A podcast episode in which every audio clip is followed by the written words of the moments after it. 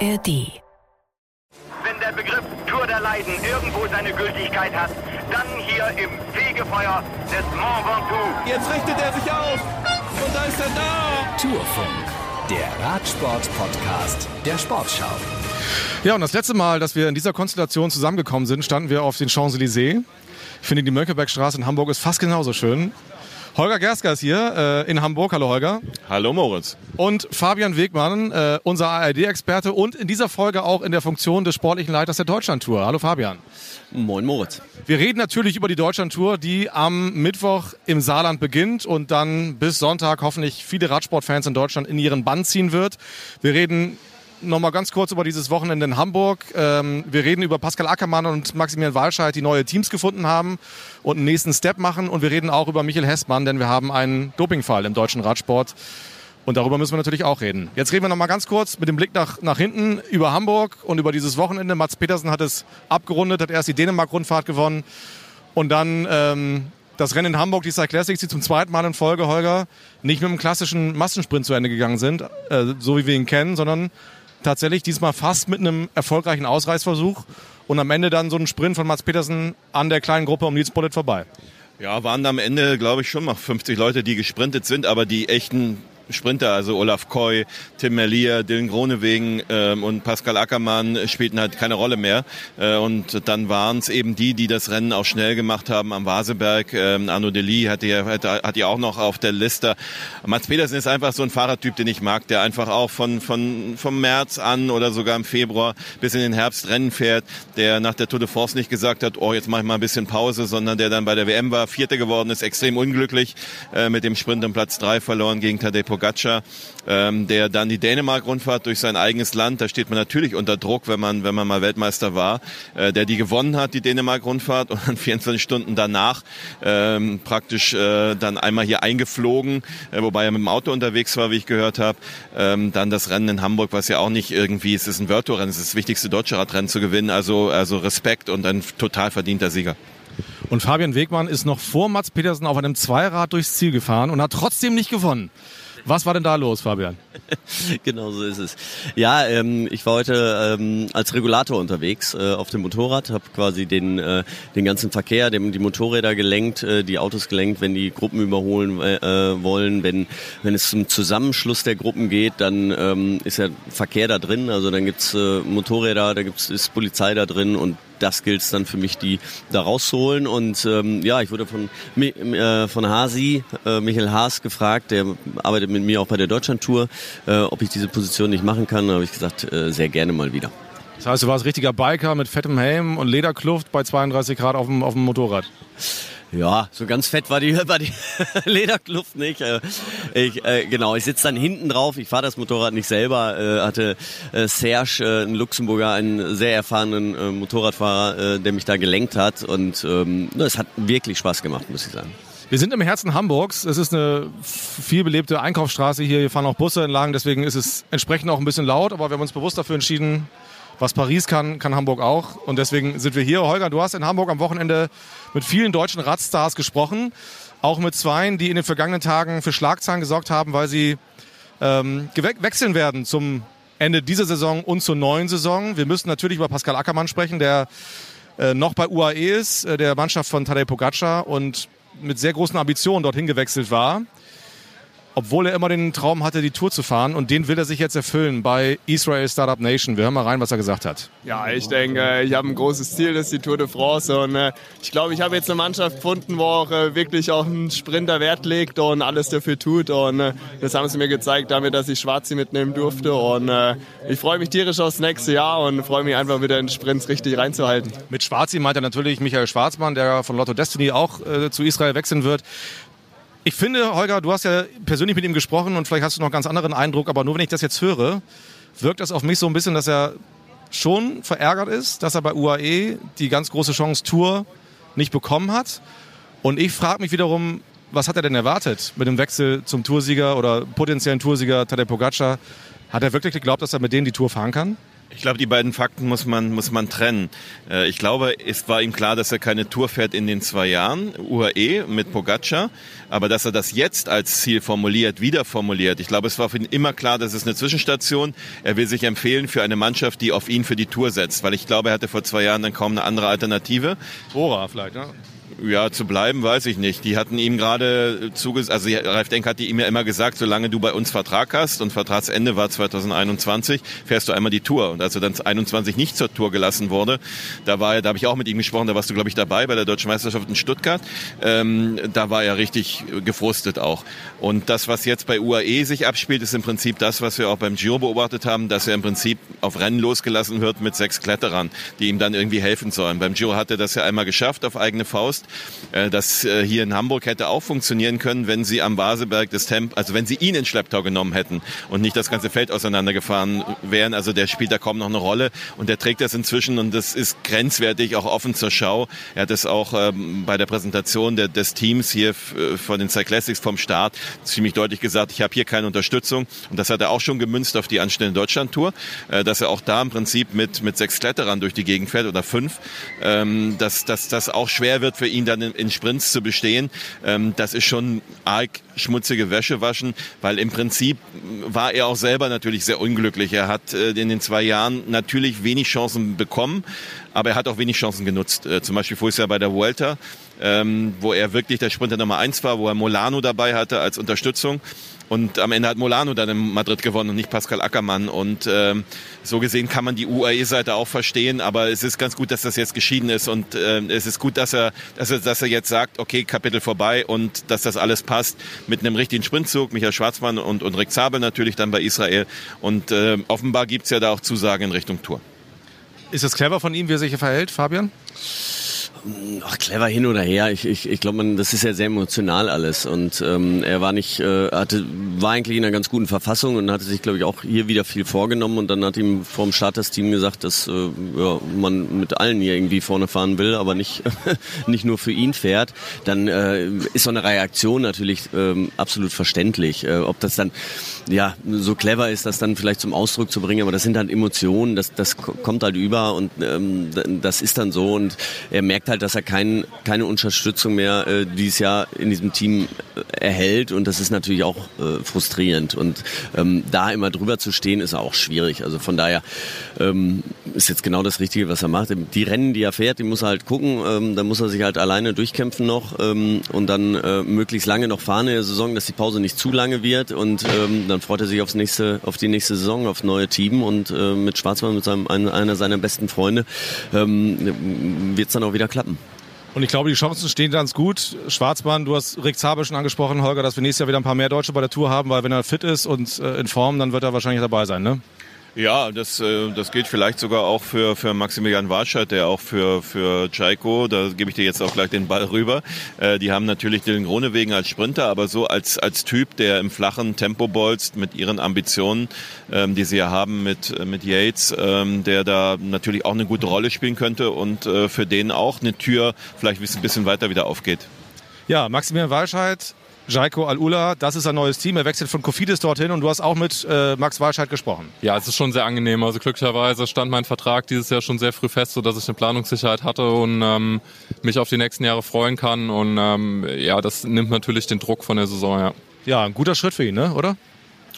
Ähm, ja, glaube ich schon. Ähm, auf jeden Fall. Das ist ein, ähm, ein sehr erfahrenes Team, ähm, äh, gerade was den Sprint auch betrifft. Ähm, äh, sie wissen, ähm, was sie an ihm haben. Also gerade für die Klassiker, da müssen sie sich nochmal ein bisschen breiter aufstellen. Und da hat er ja auf jeden Fall ein Team gefunden, was, sage ich nochmal, ein bisschen internationaler aufgestellt ist und auch, auch Rennen äh, gerne bestreitet, die außerhalb von Frankreich sind. Seine Saison trudelt jetzt so ein bisschen aus, habe ich rausgehört. Und er ist ein bisschen sauer. Oder äh, sauer ist vielleicht das falsche Wort, aber schon mindestens enttäuscht, Holger, weil er, ähm, weil die Nationalmannschaft nicht bei der Deutschlandtour mitfahren darf. Es gibt ja, ist ja so, dass nicht alle Teams da sein werden und äh, die Fahrer der Teams, die gerne mitfahren würden, ähm, haben das in der Vergangenheit oft als in der Chance, äh, in der deutschen Nationalmannschaft bekommen, diese Chance, so wollte ich sagen. Ähm, Kofidis ist nicht dabei, die Nationalmannschaft auch nicht. Warum eigentlich nicht? Ja gut, warum Kofidis nicht dabei ist, weiß ich jetzt auch nicht. Ich meine, äh, sie haben ja ein paar deutsche Fahrer dabei, ja. Also das wäre auch mit Simon Geschke wäre es auch ein schönes Gespann gewesen. Da ist man natürlich auch ähm, ja, es liegt wahrscheinlich an beiden. Also einmal muss man als Fahrer natürlich dafür kämpfen im Team, aber wenn man ein Team verlässt, hat man natürlich auch, äh, ist es nicht so einfach. Ähm, dann hat man schwere Karten äh, dann oder we wenig Argumente zu sagen, ich will unbedingt noch äh, hier fahren und mach das doch bitte für mich. Ähm, dass es keine Nationalmannschaft gibt, äh, wir wollten äh, drei, äh, vier deutsche Conti-Teams dabei haben und ähm, ein fünftes wäre dieses Jahr einfach nicht gegangen vom Platz her und ähm, dementsprechend, wenn wir die Nationalmannschaft zugelassen hätten, hätten wir ein Conti-Team rausnehmen müssen. Und das wollten wir einfach nicht.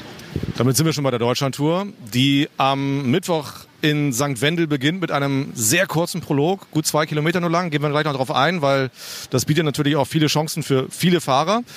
Dann geht es weiter im Saarland nach Merzig, ähm, dann nach Kassel, ne? von Kassel nach Winterberg im Sauerland, dann nach Essen und am Sonntag von Hannover nach Bremen. Ähm, wir hören gleich mal Georg Zimmermann und auch Nikias Arndt. Erstmal an dich die Frage als sportlicher Leiter, Fabian. Was habt ihr euch in diesem Jahr bei der Streckenplanung gedacht? Für wen könnte diese Deutschlandtour etwas sein? Ähm, also für einen Zimmermann könnte es auf jeden Fall was sein. Es ist, äh, wir haben keine langen Berge, also äh, nicht extrem lang. Es ist, äh, die ersten zwei Etappen sind, ähm, also mit dem Prolog, erstmal der Prolog ist äh, schon mal spannend, so wie letztes Jahr. Da gehe ich von aus, dass es wirklich um, um Sekunden geht, um Hundertstel geht. Ähm, und dann haben wir die ersten zwei Etappen, das was ein absolutes Klassikerterrain gibt, ähm, wo es ähm, ordentlich rauf und runter geht, gerade im Merzig auch. Wir haben äh, vor, äh, vor 2018 waren wir das letzte Mal da. Da waren, sind wir nur eine Runde Schlussrunde gefahren, da sind 20 Mann ins Ziel gekommen. Diesmal fahren wir zwei Schlussrunden. Also da, da gehe ich schon mal davon aus, dass da eine, so eine kleine Vorentscheidung äh, fallen wird, dass eine kleinere Gruppe ankommt. Dann geht's nach Winterberg hoch. Ähm, das ist auch wirklich eine schöne Runde, sehr lang die Etappe. Ähm, die wird zum Schluss immer schwieriger. Ähm, und dann haben wir äh, die Etappe nach Essen. Ähm, das ist natürlich mein in Nordrhein-Westfalen. Das ist so mein mein Heimatgebirge, mein Heimatterrain. Da geht's äh, ständig rauf und runter an der Ruhr. Ähm, das, das, sieht alles sehr flach aus, aber es geht ständig rauf und runter.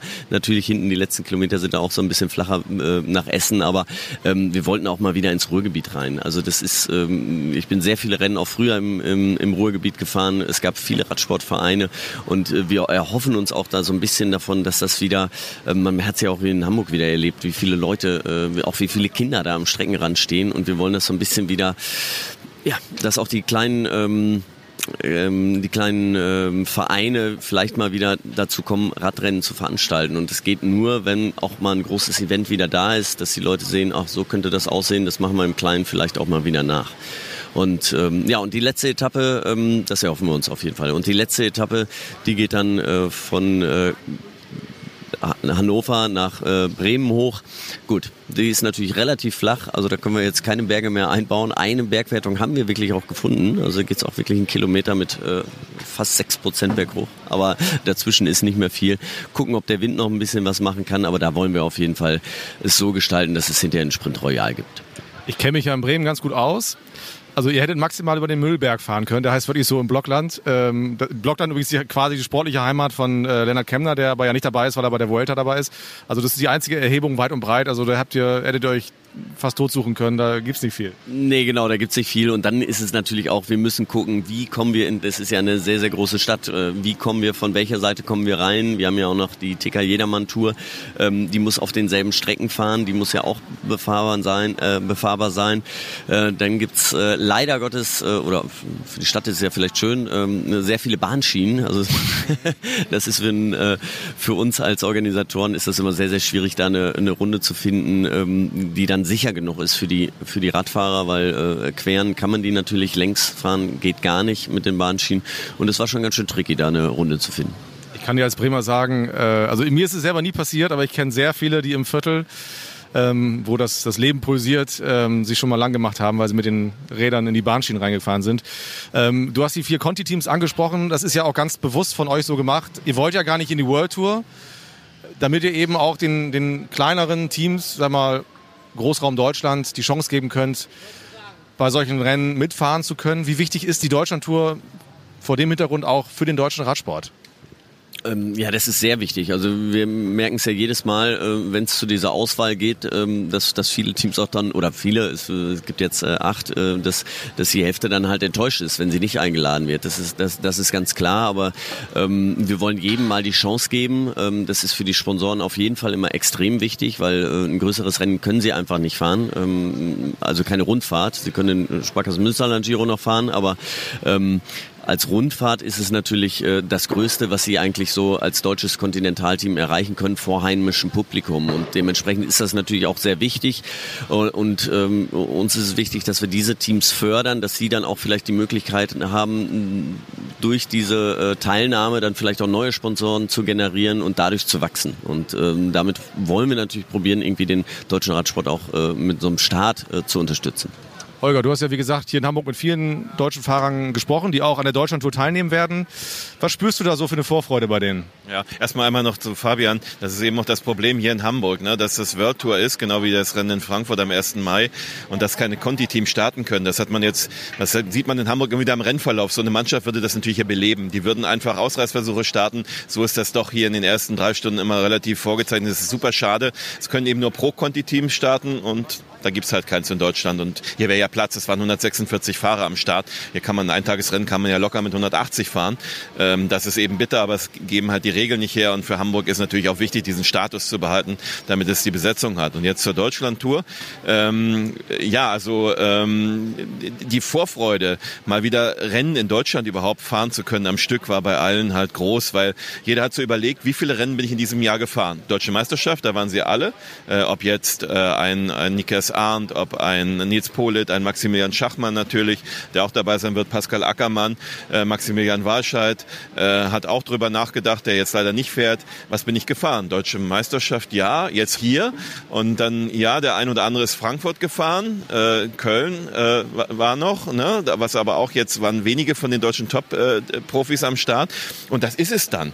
Und das ist das jetzt mal fünf Tage am Stück Heimatgefühl und so, das ist für die super wichtig. Also fernab von allen Ergebnissen, die da kommen, aber den Radsport hier zu präsentieren und, und auch das auszunutzen, dass die Tour de France ja in diesem Jahr so viele Popularität hatte, ähm, das ist natürlich für alle ganz toll jetzt. Und es geht los mit dem Prolog, der dazu einlädt, volle Pulle zu fahren, denn es geht auch um die Gesamtwertung. Und zwar nicht nur für die Fahrer, die man so bei, bei großen Rundfahrten als, als Gesamtklassementfahrer sieht, sondern eben auch für Fahrer, ich sage jetzt mal Kategorie Nikias Arndt, der ein sehr guter Sprinter auch ist und der auch ein guter Zeitfahrer ist und der das klang schon durch, ist einer von denen, die schon versuchen wollen, das Ding zu gewinnen. Naja, die Beine müssen gut sein und dann ist, glaube ich, alles möglich. Ne? Aber äh, bei so einem Prolog ist es tatsächlich so, dass, glaube ich, 100 Mann so denken, ja, das, das kann ich heute. Ähm, nee, aber wie gesagt, wenn man da gut reinstartet, dann wäre es natürlich für den Prolog schon mal ganz gut und natürlich auch für die Gesamtwertung. Die, das Rennen ist jetzt gar nicht so schwer dieses Jahr. Und hat er damit recht, Fabian? Es ist nicht so schwer dieses Jahr. Also letztes Jahr hatten wir ja den Schau ins Land bei Freiburg. Das war schon eine sehr anspruchsvolle Bergankunft, die gibt es ja in dieser Form so schwer zumindest dieses Jahr nicht, ne? Nee, damit, äh, klar, damit hat er absolut recht. Also so eine Bergankunft haben wir nicht. Äh, sie ist nicht einfach, aber sie ist äh, vom Profil her auf jeden Fall ein bisschen einfacher und ähm, dadurch ist aber auch, äh, ja, wird es breiter gefächert und so wie er es gesagt hat, da sind äh, sehr viele für den Sieg kommen dann in Frage und ähm, das ist ja auch das Schöne irgendwie, dass es nicht so vorhersehbar ist. Also letztes Jahr ist Georg Zimmermann Vierter geworden, sehr knapp am Podium vorbei. Und er hat natürlich also auch schon zu Beginn dieses Jahres gesagt, ja, die Deutschlandtour würde ihn schon reizen zu gewinnen. Aber das klang jetzt gar nicht so zuversichtlich bei ihm, weil das Rennen eben nicht ganz so schwer ist wie im vergangenen Jahr. Und Holger, du hast ja mit ihm gesprochen, wir hören da auch mal rein. Ja, kann man immer erst am Ende reden oder am Ende schauen. Aber ja, man kann sich die Strecke nicht aussuchen. Also die Strecke wird nicht um mich gebaut, sondern es ist die Deutschlandtour und da muss man sich anpassen. Von daher, ja, so wie die Strecke designt ist, ist sie und ja, ich werde das Beste daraus machen. Die Form stimmt jetzt aktuell? Ja, das sehen wir dann. Also ich habe jetzt ähm, mir wirklich mal die Zeit genommen, nach der Tour ein bisschen runterzukommen und mich komplett zu erholen, weil ich war extrem viel unterwegs bis zur Tour und bin dann wirklich ähm, in ein kleines Loch nach der Tour gefallen. Von daher hat es eine ganze Weile gedauert, bis ich wieder auf dem Damm war und wieder richtig trainieren konnte. Aber jetzt so seit zehn Tagen, zwei Wochen habe ich wieder richtig systematisch und gut trainiert und wir werden sehen, ob das ausreichend ist, um ganz vorne mitzufahren. Wie wirkt er auf dich?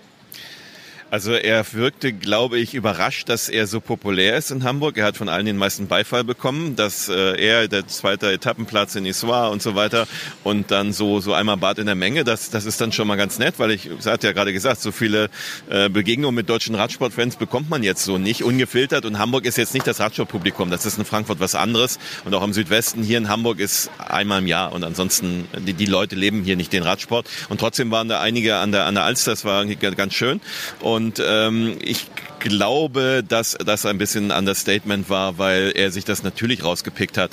Und äh, hier sieht's jetzt wieder anders aus. Ich glaube, die Mannschaft setzt jetzt schon ein bisschen auf ihn. Also die fahren das nicht zufällig. Sie müssen ja nicht. Äh, also das äh, ist schon äh, Intermarché äh, hat hat das um ihn geplant. Und ich meine, die, die Etappe nach Issoire war jetzt auch keine Hochgebirgsetappe. Ähm, und wenn es wirklich so schwer ist, wie Fabian sagt, warum nicht? Fabian, kann Georg Zimmermann die Deutschlandtour 2023 gewinnen? Wahrscheinlich, also ja, jeder kann sie gewinnen, aber traust ihm das zu?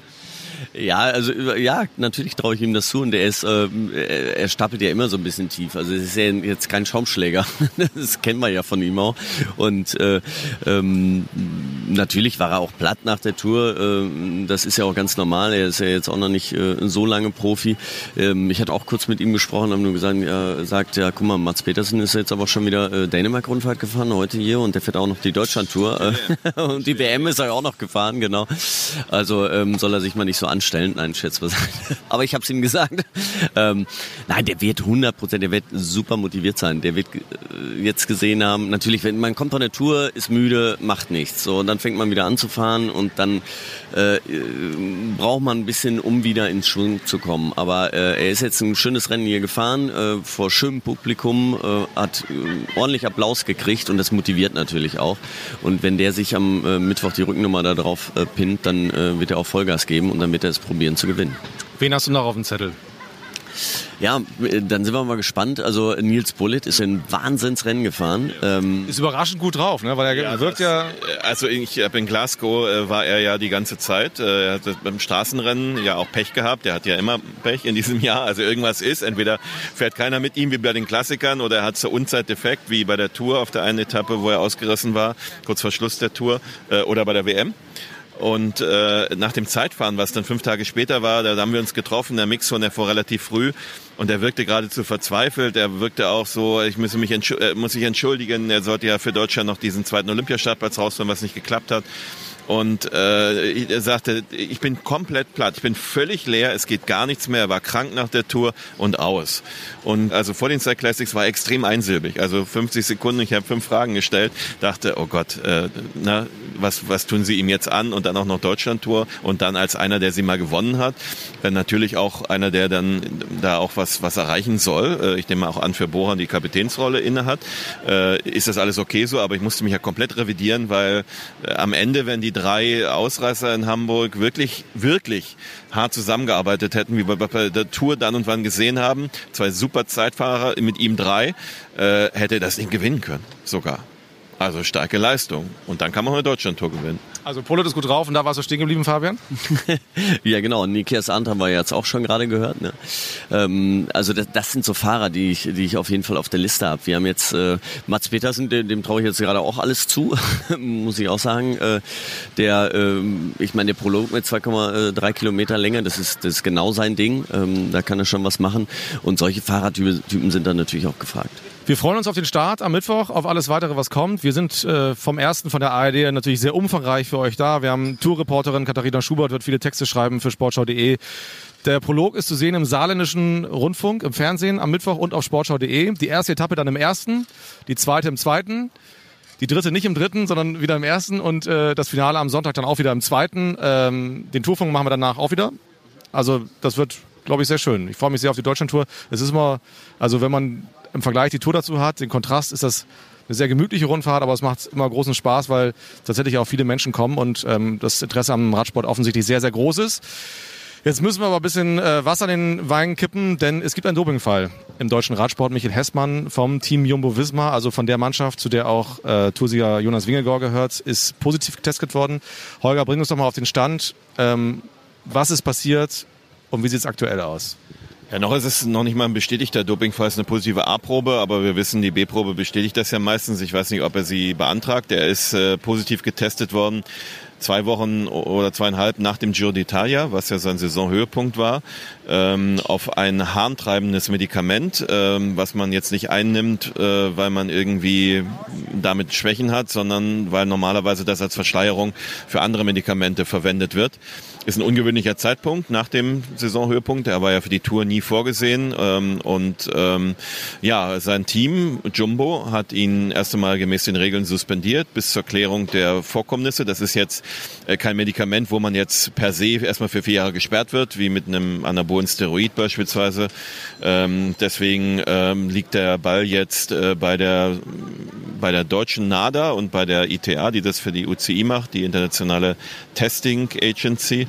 Und äh, die müssen den Fall jetzt bewerten. Erst einmal die Frage B-Probe ja oder nein. Er muss sich erklären, wie kommt es dazu? Gibt es dafür gibt's dann irgendeine Erklärung? Ähm, wenn es so wäre, wir reden jetzt im Konjunktiv, wäre das natürlich ähm, ein arger Kratzer auf dem Lack von Jumbo Wismar. Das ist die Mannschaft des Toursiegers, die Mannschaft des Giro-Siegers und die Mannschaft, die die Vuelta gewinnen will. Ähm, sie brauchen dann auch eine Erklärung. War er es? Äh, in Eigenregie ist es die Mannschaft. Äh, das würde dann spannend sein, aber wie gesagt, da reden wir jetzt für den Stand jetzt total im Konjunktiv. Kratzer für Jumbo, ist klar. Kratzer für den deutschen Radsport? Ja, erstmal auch ein Kratzer für ihn. Also ist, ähm, also diese Nachricht hat mich total äh, umgehauen. Es ist, ähm, ich kenne ihn nicht, nicht, nicht wirklich gut, aber äh, mit allen, mit denen ich gesprochen habe, äh, er ist ein, ähm, ein sehr netter äh, und äh, ja äh, Junge, der, der seinen Traum jetzt äh, da verwirklicht hat und dieses Medikament passt auch zu diesem zu dem Zeitpunkt und also es passt irgendwie alles nicht so zusammen. Ähm, es gab ja schon mal ähm, einen, einen, ähnlichen Fall mit Frank Schleck damals. Äh, da wurde, glaube ich, die achte Nachkommastelle irgendwie äh, äh, errechnet, dass, dass, dass das Produkt da drin ist im Körper, äh, was extrem wenig ist, was, was wirklich durch, durch eine Verunreinigung auch zustande kommen könnte. Ähm, ich, ich habe in meiner ganzen Karriere gelernt, ich werde nie für irgendjemand mehr meine Hand ins Feuer legen. Deswegen, das, das will ich schon mal äh, grundsätzlich so sagen. Aber ich, äh, es kommt mir schon alles sehr komisch vor. Ähm, es macht irgendwie auch keinen richtigen Sinn äh, zu dem Zeitpunkt und auch dieses Mittel. Ähm, deswegen ähm, hoffe ich, dass sich das irgendwie äh, aufklärt für ihn. Aber nichtsdestotrotz ist es halt eine positive Probe und äh, äh es ist erstmal wieder ein Kratzer und erstmal wieder eine negative Nachricht für den deutschen Radsport. Und wir müssen einfach mal sagen, der ist 22. Ähm, das ist ja einfach menschlich natürlich tragisch und wir hoffen einfach, dass er ein Umfeld hat, das ihn irgendwie aufhängt und ja auch schützt vor dem, was jetzt vielleicht kommen könnte. Unabhängig davon natürlich, dass er, wenn er schuldig gesprochen würde, dann ist das eben so. Aber wie du schon sagst, da ist jetzt, hat er sich einen Traum verwirklicht, der jetzt möglicherweise platzen könnte. Ne? Ja, was so ein bisschen unglücklich ist, ich, äh, es, es waberte schon durch Glasgow. Die WM war ja vor jetzt einer Woche.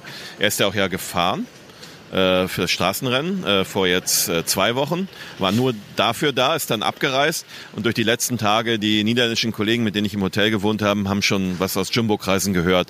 Das hat noch mal ein paar Tage gedauert, bis das dann offiziell wurde. Sowas ist immer schlecht, äh, wenn, wenn erstmal so eine Gerüchteküche über eine Woche so ein bisschen was anheizen kann, bevor dann Tacheles geredet wird.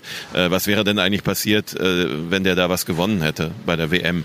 Ähm, oder wenn die Deutschen ihn in der Staffel eingesetzt hätten, die Bronze, was ja auf dem hätte er mal gut machen können, äh, die Bronze gewonnen hat, das wäre dann für die anderen fünf natürlich blöd gewesen, weil er einfach disqualifiziert worden wäre.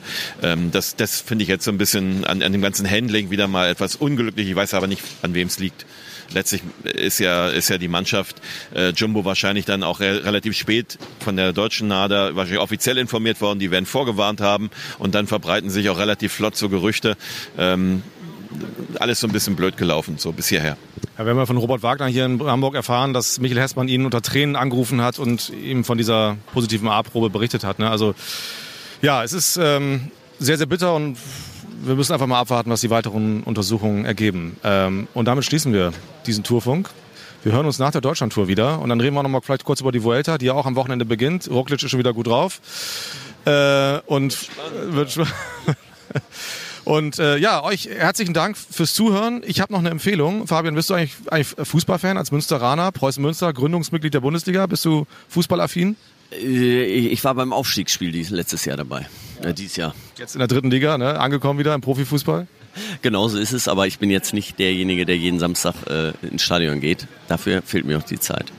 Du hattest dein großes Jahr 2004, als du die Bergwertung beim Giro gewonnen hast. Und in dem Jahr ist Werder Bremen deutscher Meister und Pokalsieger geworden. Und deswegen der ganz heiße Tipp für einen anderen Sportschau-Podcast. Ähm, vor jetzt genau 20 Jahren hat er eine unglaubliche Saison begonnen, ein Fußballmärchen. Werder Bremen hat viele Herzen erobert und hat äh, gezeigt, dass Träume sich noch lohnen. Hat die Bayern ja, fast blamiert, äh, hat in München die deutsche Meisterschaft gewonnen und es gibt einen neuen Podcast, der heißt Das Werder Märchen 2004. Der erzählt diese unglaubliche Saison in Echtzeit nach. Es gibt jeden Mittwoch eine neue Folge in der ARD Audiothek und äh, da könnt ihr dann nochmal erleben, wie die Euphorie so von Woche zu Woche immer größer wurde und was diese Mannschaft eigentlich angestellt hat. Viele Double-Helden von damals erinnern sich in diesem Sportschau-Podcast und den will ich euch her äh, wärmstens empfehlen. Ich kenne den Autor zufällig ganz gut. Äh, sitzt auch hier am Tisch. Fabian ist es nicht. Holger hatte auch genug zu tun die letzten Wochen. Ja, oh, das, das dürfen wir noch nicht verraten. Also, das Werder-Märchen 2004, die Double-Saison Reloaded, so heißt er. Ähm, Werders unglaubliche Saison in Echtzeit in der ARD-Audiothek. So, so viel dazu. Das wollte ich nochmal ganz schnell loswerden und äh, vielen Dank fürs Zuhören. Liebe Grüße aus Hamburg, Holger und Fabian, danke. Ich bin Moritz Kasselet und sage Tschüss. In Hamburg sagt man nämlich auch Tschüss. Ciao, ciao. Wenn der Begriff Tour der Leiden irgendwo seine Gültigkeit hat, dann hier im Fegefeuer des Mont Ventoux. Jetzt richtet er sich auf. Und da ist er da. Tourfunk, der Radsport-Podcast der Sportschau.